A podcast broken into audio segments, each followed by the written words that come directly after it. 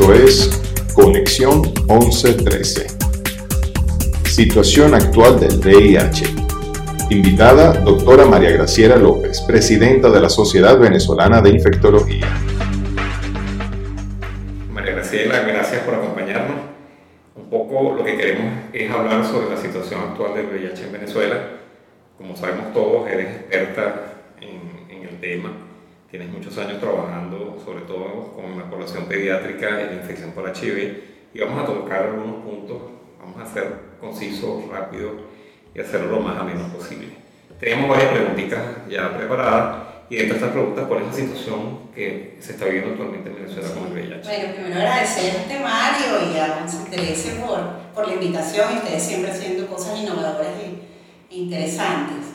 Em, bueno, la situación de Venezuela, me dice, ¿cuál es la situación? Siempre eh, surge esa pregunta, la situación es compleja, muy compleja, de un diagnóstico poco claro, en el sentido de que cada vez que hablamos de estadísticas y buscamos estadísticas en Venezuela, desde hace al menos tres años mínimo nos encontramos con una falta de estadísticas contundentes por parte probablemente de los entes encargados que, que toda la vida nos daban las estadísticas, como es el Ministerio del Poder Popular para la Salud. Entonces esto hace que, que desde el rol de las sociedades científicas tengamos que un poco tomar estos ámbitos, estos campos que no han sido los nuestros, que son los campos de la estadística. Entonces es una situación compleja en la cual pasamos hace al menos dos años por una ausencia de tratamiento antirretroviral histórica eh, desde los inicios del tratamiento antirretroviral eh, en Venezuela, como tú mejor que nadie sabes, eh, tenemos, digamos, grandes carencias, que no es nada más de tratamiento, sino desde el punto de vista diagnóstico, de las pruebas diagnósticas en el país, cargas virales que son la manera como nosotros podemos definitivamente ver el seguimiento y el impacto del tratamiento antirretroviral en los pacientes ausentes desde hace al menos tres años. Eh, y desde el punto de vista de VIH pediátrico, eh, sabemos que las fórmulas lácteas son parte fundamental de la atención de los niños porque no pueden recibir lactancia materna de sus madres porque es un mecanismo de, de, de adquisición del VIH. Tenemos números, existen números reales o oficiales de cuántas personas viven con VIH en la población de adultos y adolescentes, cuánto es la población pediátrica, más o menos aproximado, porque sabemos que hay un subregistro sin ninguna duda. Tenemos siempre números, estimaciones y aproximados. Antes se decía, antes de 2011, 150 mil personas que viven con VIH en el país y este número ha ido variando y hay un número que va entre 115 mil y 130 mil personas con VIH en Venezuela. Tú dirás, eh, puede haber unas eh, estimaciones un poco más, un poco menos, pero más o menos eso. Y en pediatría sí tenemos eh, generalmente se, se, manejaba alrededor de 900 niños, 1000 niños, y en las últimas estimaciones las cifras están llegando aproximadamente a 2000 niños con VIH contra, en tratamiento antirretroviral en el país. No es con VIH, es en tratamiento antirretroviral. Estas cifras son, estos 2000 son de niños en tratamiento antirretroviral en Venezuela. Y no estamos claros por cuánto hay que multiplicarlo, si esto es por 5, antes decíamos por 3, si es por 5 o, la multiplicación tiene que ser mayor. Pero más o menos esta es la estimación. Eh, tenemos diferentes consultas y unidades de atención pediátrica con diferentes números, las que son de mayor volumen es Zulia, que maneja alrededor de 200 o lleva el, seguimiento de alrededor de 200 niños. Igual estamos en JM de los Ríos, que eh, nuestras estimaciones, porque también producto de la migración y de todo lo que pasó en este año pandémico ha estado complejo, pero estimamos alrededor de 250 a 300 niños. Y Bolívar, que son como los grandes focos eh, donde se encuentra la mayoría de los niños, que tienen más de 100 niños en control, y después sería Carabobo. Pero tenemos Maturín, Barquisimeto, eh, otras regiones donde están llevando el control de niños, nuevas partes, de niños con VIH y la suma de niños en tratamiento está alrededor de 2.000 niños. Claro, luce preocupante que en vez de disminuir el número viene en aumento. No si, o sea, uno puede interpretar esto de dos formas. Una, que se está haciendo más diagnóstica u otra, es que realmente hay más personas o niños que nacen. ¿Qué está pasando con la transmisión vertical? Sí. ¿Tenemos actualmente transmisión vertical? Sí, este, este objetivo que tenemos todos de transmisión vertical cero, eh, realmente Venezuela no estamos cercanos a, este logro, porque además no teníamos, hemos tenido interrupción de las pruebas diagnósticas apropiadas. Sabemos que no, en los niños menores de 18 meses no basta con hacer un ELISA, tenemos que hacer pruebas virológicas y la realización de las pruebas virológicas, eh, digamos, eh, estos reactivos han estado presentes en el Instituto Nacional de Higiene de manera intermitente. Tuvimos una época que no teníamos PCR DNA fundamental para el diagnóstico en pediatría. Entonces, sí tenemos problemas importantes de diagnóstico, sobre todo en el interior del país, donde los niños tenían que trasladarse a Caracas para poder hacer las pruebas. Esa eh, es una, digamos, es una de las limitaciones importantes claro, ahí, también uno podría interpretar que hay un mal control prenatal. Eso, ahí va. Aparte, aparte de todo esto, porque se quiere decir que los embarazos no son controlados, o sea, ya lo que se puede evitar es que un niño salga infectado. Mira, en el año 2004, en el Hospital JM de hicimos un estudio de las causas por las cuales nuestros niños habían adquirido el VIH. Y lo que fue estadísticamente significativo fue el mal control del embarazo, la primera y la segunda fue, digamos, en, eh, estadísticamente significativo fue en la mala o en la ausencia de realización de la prueba durante el embarazo. Había madres, las que se hacían, se hacían una sola prueba, y había eh, madres que habían resultados positivos en el tercer trimestre y no se dio, eh, por supuesto, ninguna alerta y no se indicó tratamiento antirretroviral a estas madres. Entonces, en el 2004, ahora en 2020, esta situación no mejoró lo que hizo fue profundizarse, hay un mal control prenatal y esta es la causa número uno del VIH en niños, al igual que lo que ocurre en África subsahariana. Nuestras estadísticas, digamos, eh, en proporción diferente, por supuesto, pero en causas de infección VIH en pediatría es por transmisión vertical completamente prevenida. Sí, es lamentable porque fíjate que una cosa lleva a la otra. Si tenemos niños infectados, transmisión vertical, evidentemente también tenemos un aumento en el número de infecciones en mujeres, que es lo que nosotros venimos hablando de la feminización de la epidemia en Venezuela, que al principio teníamos una relación, al principio de la epidemia, de 19 hombres por cada mujer y ahorita prácticamente la relación es 2 a 1, o sea, dos hombres por cada mujer, cosa que realmente es preocupante. Ahora bien, ¿qué pasa con los medicamentos? qué está sucediendo con los medicamentos antirretrovirales. ¿Nos puedes explicar un poquitico? Sabemos lo de las fallas que empezaron ya desde el 2015, 2016, incluso antes. Así es. Ya desde el 2011 estábamos como teniendo algún tipo de falla y que colapsamos en el 2017-2018.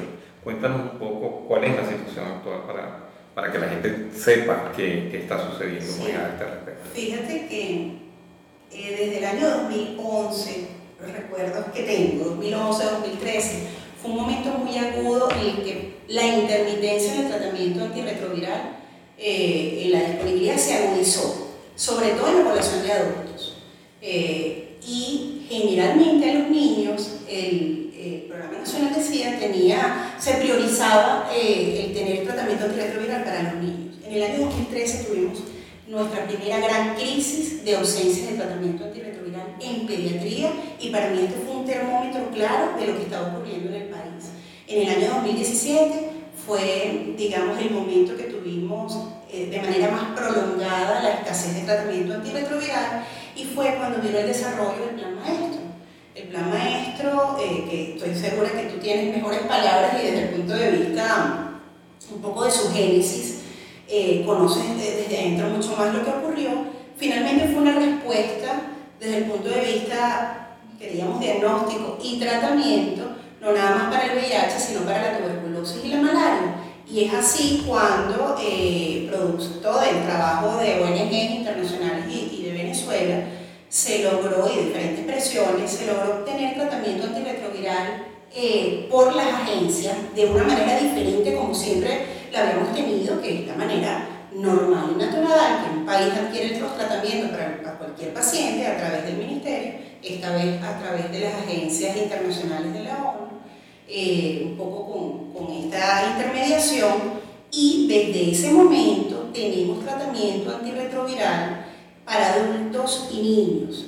Digamos que tenemos, pero hemos tenido también limitaciones porque estamos pendientes de las llegadas de tratamiento los tratamientos no, no llegan de la manera más fluida como quisiéramos y la situación no es nada más de tratamiento, sino de diagnóstico. Eso es un punto importante. Cargas virales. El, el, plan venía con tener tratamientos, pero poder fortalecer el diagnóstico y seguimiento de esos pacientes. Las cargas virales no llegaron como llegó el tratamiento antirretroviral y muchos de nuestros pacientes empezaron el tratamiento antirretroviral sin saber cómo estaban en ese momento. Eh, eso pasó en adultos, en pediatría yo creo que es una historia paralela, pero no igual. En pediatría fue más lenta la respuesta, paradójicamente. Eh, llegó el tratamiento un poco indiferido, sobre todo para los niños menores de 20 kilos, porque se eh, llegó el tratamiento, digamos, de adultos. Y los niños que pudieron tomar el tratamiento de adultos lo tomaron, pero los niños más pequeños no, y hubo escasez de tratamiento antirretroviral para niños. Hoy si podemos decir que hay un mayor abastecimiento. Cuando digo Venezuela es complicado hablar porque hay realidades de cada estado y cada región que son diferentes. Lo que ocurre en Caracas no es lo que está ocurriendo, por ejemplo, en Maturín o en Zulia, donde la disponibilidad, eh, digamos, el transporte, el tratamiento y diferentes recursos es más limitado. Claro, hay otros problemas anexos que son problemas económicos y sociales. Y, para la pandemia. Y la pandemia, desde marzo para acá que sin duda ha dificultado todo esto. Ok, hablamos un poco del diagnóstico, hablamos un poco del tratamiento. Este, ¿Cuáles serían tus sugerencias? Dime cuatro cosas que tú, como experta en la materia, no solamente en el área pediátrica, siendo presidente de la Sociedad Venezolana de Infectología, ¿cuáles serían las cuatro cosas que tú cambiarías o que tú sugerirías? Porque no solamente lo que queremos es que la gente nos dé una explicación de la, de la situación que está pasando, que evidentemente es una situación, como tú muy bien dijiste, compleja, para, para, para que estamos en, como que en, en, en, un trance, ¿no? ¿Qué harías? Cuatro cositas, o sea, cuatro cosas que tú cambiarías, que tú dices, mira, estos son, tenemos que implementarlo como experto, te repito, como presidente de la Sociedad Nacional de Infectología, para que las cosas cambien y para que las cosas mejoren. Vamos a hacer una sugerencia. Sí, yo voy a probablemente empezar desde la base, si vemos esto una pirámide, desde la base hasta la punta de la pirámide. Y yo creo que la base importantísima acá es la educación. Yo definitivamente fortalecería la educación, no nada más de médicos encargados de la atención de las personas que viven con VIH, sino de la población general eh, la población tiene que saber que el VIH es prevenible eh, en adultos y niños y cuáles son las maneras de transmisión para evitar la adquisición del VIH, cuáles son, digamos, las conductas de riesgo. Y creo que tiene que haber una conciencia en, la, población y esa conciencia pasa por la educación.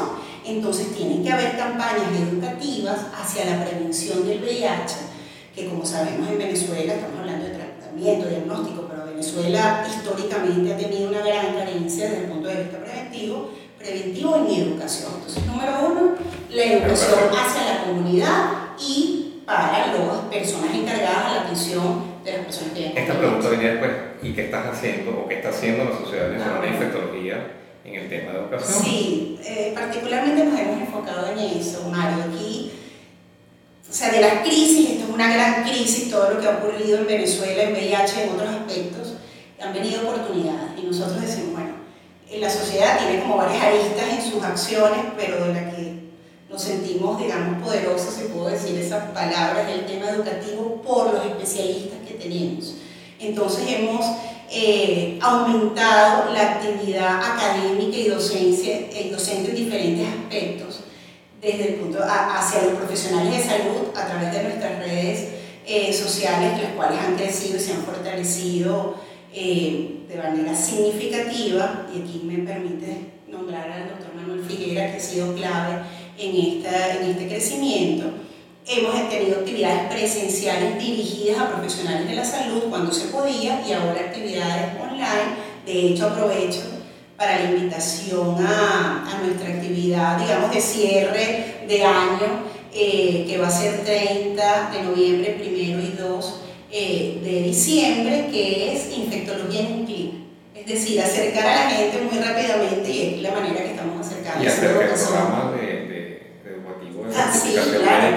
Vamos por allí y, y bueno, y, este es como, digamos, nuestro nene más pequeño, nuestro producto, eh, digamos, más reciente, que es el programa de educación, actualización en VIH, dirigido a médicos generales. No queremos ir nada más a los especialistas. Digo nada más porque ellos también podrían hacer este curso que es de actualización. Es ir al médico general para que aumente su conocimiento y, definitivamente mejorar la calidad de atención de las personas que ven con VIH. Ese es nuestro objetivo, que aumente el conocimiento para mejorar la atención y la calidad de nuestros pacientes. Porque este me parece perfecto. Uno, tu sugerencia es educar y están educando. Exacto, esa es la primera. Y es, digamos que eso es la base. Pero te decía, no nada más a los médicos, sino a la población en líneas generales. Eh, la segunda, bueno, eh, es fortalecer Mario, que todo pasa por la primera y que ya vamos a llegar a la primera, eh, es tener el diagnóstico claro de lo que está ocurriendo. Si no sabemos exactamente qué pasa con el VIH en Venezuela, no podemos tomar las medidas. Entonces pasa por aumentar, por mejorar la calidad de los datos que tenemos en relación a la infección VIH en Venezuela, a las conductas de riesgo, a las poblaciones con conductas de riesgo.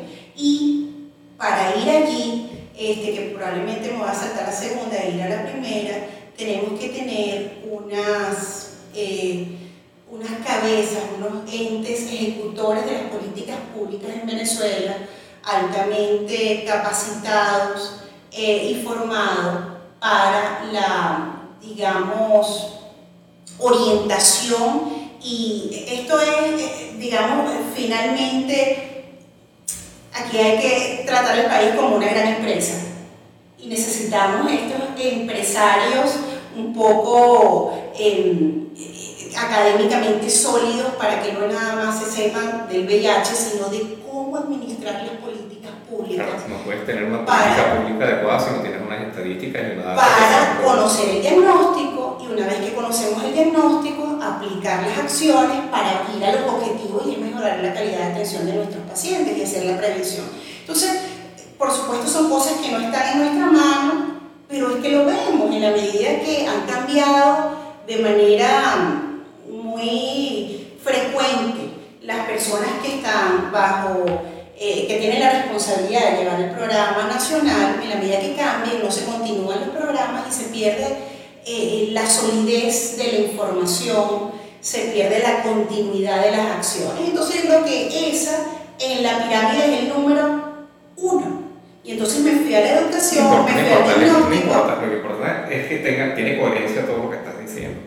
Ajá, ¿y cuál sería la tercera? Y la tercera o la segunda. que va, poner sí, cuatro que eh, Yo particularmente eh, considero, además de la educación y, bueno, y todos los aspectos que hemos nombrado, es que en Venezuela además necesitamos muchas más personas que empujen hacia el mismo lado y, y que pasan por, digamos, en la población, no nada más a los grupos de riesgo, en la población general, aumentar el conocimiento para que más personas se integren al trabajo de ir en pro de evitar y prevenir el VIH. Entonces esto es, por ejemplo, ustedes que tienen esta, yo le voy a decir nueva organización, pero ya no es nueva, pero sí necesitamos más personas que estén trabajando y luchando hacia la prevención del VIH, hacia la contraloría de lo que está ocurriendo en cada unidad de consulta, en cada farmacia de consulta. Necesitamos gente preparada e integrada para el trabajo en equipo. Entonces yo lo versaría en esas cuatro, en tener personas desde el punto de vista gerencial, era la palabra que estaba buscando, gerencial, en las mejores posiciones para lograr las acciones desde el punto de vista de políticas públicas, aumentar la cantidad de personas en acción de la sociedad civil trabajando en este sentido, mejorar el diagnóstico de lo que está ocurriendo en Venezuela y aumentar el conocimiento a nivel nacional eh, del VIH, fomentando la educación y la prevención. Sí, para que todo lo que has dicho es muy interesante, además que acorde con lo que estamos viviendo. Ya estamos terminando con el tiempo, queda un minuto. Nuevas estrategias de prevención. Sé que trabajas con población pediátrica, nuevas estrategias de prevención. Sabemos, uno que se haga la prueba, que ya viste que se está estimulando mucho que se hagan las pruebas. Y evidentemente para hacerlas hay que acabar con el estigma y con la discriminación de las personas que viven con VIH para que no tengan miedo a hacérselas evidentemente. Con las pruebas rápidas que son muy fáciles que además la Sociedad Venezolana de Infectología está aportando a todos aquellos que quieren pruebas rápidas de forma gratuita para que estimulen a que se hagan este tipo y se haga diagnóstico. Y de una vez la vinculación hacia el sistema de, de salud. La otra, evidentemente, es el hecho de que la gente tome los tratamientos para que no transmitan, y eso tiene un impacto epidemiológico sumamente importante. Y luego el PrEP que no se utilice. Nosotros estamos con una campaña eh, que es el igual ahí, que es una franela. ¿Y qué piensas tú de esto? Yo sé que hablas de esto con, con, con, tus pacientes o con la familia de los pacientes, tocan esos temas. No, totalmente. Fíjate que en la consulta de JM de los Ríos, ya. Sobre todo que, perdón deben tener ya adolescentes. Sí, ¿no? Y niños que vienen de transmisión vertical, que ya comienzan a tener una vida sexual. Sí, eh, mi consulta, nuestra consulta cambió. Era una consulta preescolar cuando entré y ahora es una consulta adolescente. adolescente. Y ahora tengo a los hijos de mis pacientes que han estado, que están en control en descarte, digamos, de la infección. Entonces, sí, hablamos definitivamente el tratamiento cambió después del 2015, eh, digamos el tratamiento, la visión del tratamiento y tenemos una esperanza mundial, quiero decir, cada vez más cercana a poder de alguna manera eh, acabar con esta pandemia del VIH, acabando, digamos, eh, fomentando la indetectabilidad, que sabemos que una persona, como dice tu franela, indetectable, es un concepto que se maneja mucho en nuestra unidad, indetectable prácticamente no transmite la enfermedad. No la transmite la embarazada a su hijo, no la transmite a través de relaciones sexuales cualquier adulto eh, o adolescente que inicie relaciones sexuales a su pareja sexual. Y esto a los niños y adolescentes, eh, cuando empezamos a introducir estos conceptos que no se hace inicialmente en nuestra consulta, pero ya cuando se hacen adolescentes sí, eh, da tranquilidad porque eh, una persona con VIH, la gran mayoría de ellos, no quiere transmitir el virus, quiere estar sano, pero además quiere que su pareja, que su, digamos, tener un virus no condicione su vida futuro. Y, y esto es un mensaje muy positivo que damos a nuestros pacientes, tómate el tratamiento, porque si te tomas el tratamiento, tú vas a poder tener una vida amorosa, hablamos de una vida sexual, pero una vida realmente amorosa, viéndolo en pediatría siempre lo, lo tocamos desde ese punto de vista, eh, mucho más tranquila con la seguridad que a tu, que a tu ser querido no le vas a transmitir eh, la enfermedad. Entonces sí, definitivamente en pediatría, y si no te voy a hablar por todos los infectólogos pediatras, estamos convencidos que indetectable es igual a intransmisible o, o, no, no, va a transmitir la, la infección o el virus. Y por supuesto fomentamos estos mensajes desde el punto de vista de, de mensaje en positivo a nuestros pacientes y por esa razón este mensaje es eh, altamente poderoso para pacientes, para personas que viven con VIH y para la población médica en general. Bueno, muchísimas gracias. Todo súper, súper productivo. Espero que sea productivo para el resto de las personas que de alguna manera van a, a verlo y ojalá que lo retransmitan. Y bueno, gente como, como tú y como la Sociedad Venezolana de Infectología son los que van a demostrar un cambio en todo lo que es historia del VIH que tenemos que conseguirlo también en nuestro país. Muchísimas gracias, María Gracias a ti, María, a todos ustedes.